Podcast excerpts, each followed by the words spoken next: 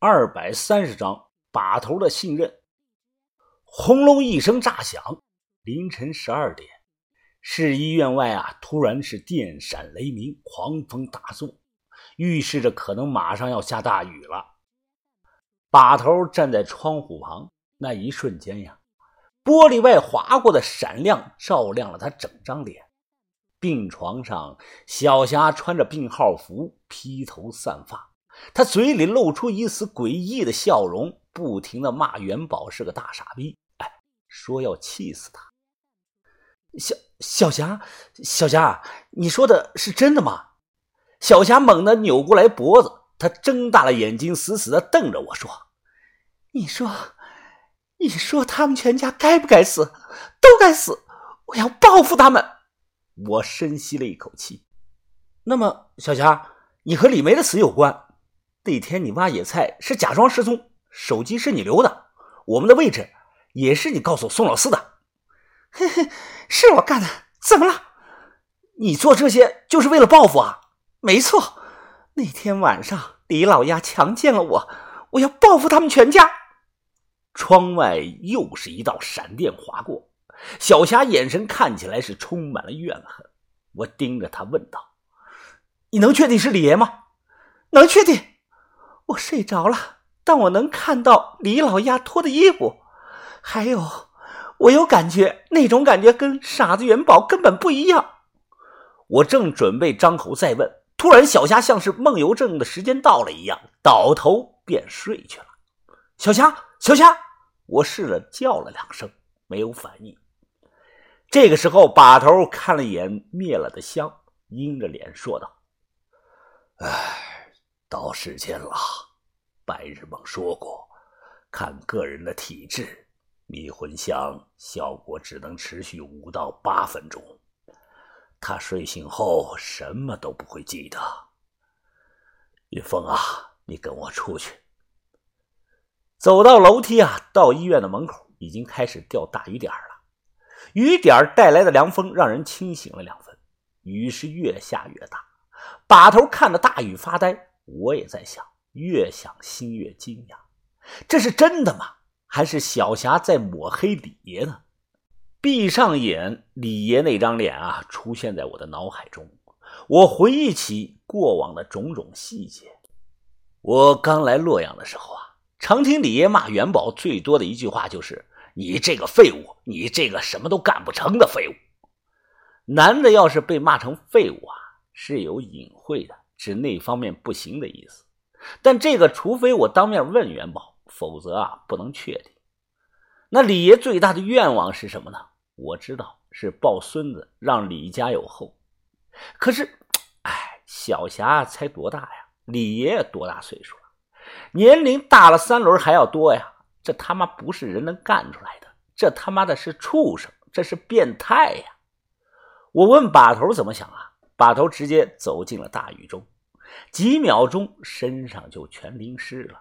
我追了出去，把头在雨中睁开眼，他直接指着我，大声的说道：“这不对呀，李爷不可能做出这种畜生不如的事儿。”我争辩的说：“那如果是喝醉了呢？因为什么原因没有控制住自己呢？”把头啊，我也不愿意相信。可可是，没有什么可是，把头激动的说道：“云峰啊，你听着，李爷，洛阳李老鸭，我和他认识三十多年了，他一生是重情重义，绝不会对自家人做出这种没人性的事儿啊！放眼整个北派，李爷在巅峰时期声望盖过了回关。”此事绝无可能。如果呀，这点定力都没有，如果管不住自己的那个，他就不是李老鸭。把头激动的直接骂了脏话呀！一定是另有隐情，有我们还不知道的隐情啊！我王先生无条件相信李爷。喂，你们两个在那里吵什么呀？下这么大的雨，别吵了，赶快躲下雨吧。大厅的夜班护士冲我们喊：“第二天上午八点啊，医院的病房内，啊，张张嘴，小霞一张嘴，哎，元宝吹了吹勺子，喂了他一勺白粥。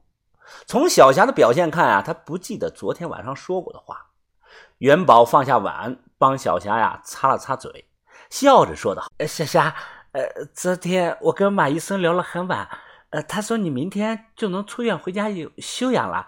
等回去了，我给你做好吃的啊。”嗯，小霞点点头，脸上露出了一丝笑容。元宝笑着回头问我。哎，小弟啊，哎，你昨晚没有休息好吧？你看你的脸色呃不太好啊，都有黑眼圈了。啊，没没没，我睡得挺好的。呃，你们打算回三十里铺住啊？哎是呀。元宝笑的像个孩子。哎，我们有房子，还有地，实在不行，我就带小霞回去种地了。呃，照顾她，慢慢调理好身体。看元宝的眼神，他是真心爱着小霞。我实在说不出口啊。我要是说出来，他可能会疯掉，也可能会承受不住打击而自杀的。此事若真，知道的当事人只有三个人：李爷、小霞还有小梅。李爷进去了，是重刑犯，我们没有能力见到他。小梅死了，也就是说啊，现在当事人只剩下小霞一个人了。元宝从头到尾都是无辜的，他什么都不知道。又过了一天，小霞出院了。元宝拿了很多药和小霞呀，回到了三十里铺。我们没有跟着回去，而是住在了旅馆。把头几乎两天没有合眼，全靠浓茶提神。此刻啊，旅馆房间内就我们两个人。云峰啊，我整整的想了两天两夜，把我们来洛阳后经历的事情都想了一遍。小霞才多大呀？她没能力做出这种事儿啊！把头眉头紧锁，是有人利用了她。我能感觉出来，背后有个看不到的人在玩我们。不光是玩我们，还搞了李爷一家和宋氏兄弟。昨天晚上的迷魂香起了作用。不是长春会内部的人不会知道有迷魂香这种东西。云峰啊，你想想，小霞是怎么描述那件事的？是不是说没有正面看到李爷的脸呢？哦，是啊，应该是从背后看吧。不过小霞说看到了李爷扔到椅子上的衣服啊。衣服这种东西随时都能作假。把头目光炯炯啊，云峰啊，我们推想一下，如果我们有个不认识的人，这个人既跟李爷有仇，又跟宋氏兄弟有仇，那他的目的几乎是达到了。这可能是针对我们设计了很久的一个局呀，是高级的借刀杀人。把头，你的意思我明白，你是还不相信李爷对小霞干过那种事啊？我怎么能相信呢？除非我这双眼睛亲眼看见过，否则我不可能相信的。怎么，云峰啊，你相信了？我支支吾吾不敢说出来。哒哒哒，这个时候啊，有人敲了几下门。老爸，你在房里吗？哎，你干什么呀？房间外面啊，泡菜妹明显化了妆，涂了好看的口红。她笑着问我：“呃，欧巴，你知道田叔叔去哪儿了吗？我昨天和今天都没有看到他人。”哦，不知道。呃，你打听他干什么？泡菜妹小声的说：“也也不干什么，我就是想和田叔叔说两句话。”我反手啊，先关上了门。你你该不会是喜欢上田三九了吧？泡菜妹的脸腾的一下就红了，看得很是明显。你来真的呀？你可别，你可千万别啊！我告诉你啊，你喜欢谁我都不管，但你千万别对田三九有那种意思啊！你知不知道他是什么人啊？泡菜妹似乎鼓起了勇气，挺着胸膛说道。知道啊，田叔叔是个很有能力的人，也很帅呀。呃，听说他还没结婚，也没有孩子，而且我长得也不差，我为什么不能喜欢田叔叔呢？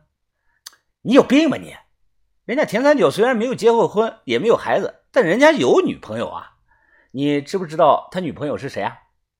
泡菜妹一脸的自信，倔强的说道：“我不想知道他女朋友是谁，我就是觉得田叔叔很帅。反正啊，他们还没有结婚，呃，我又不是没有机会。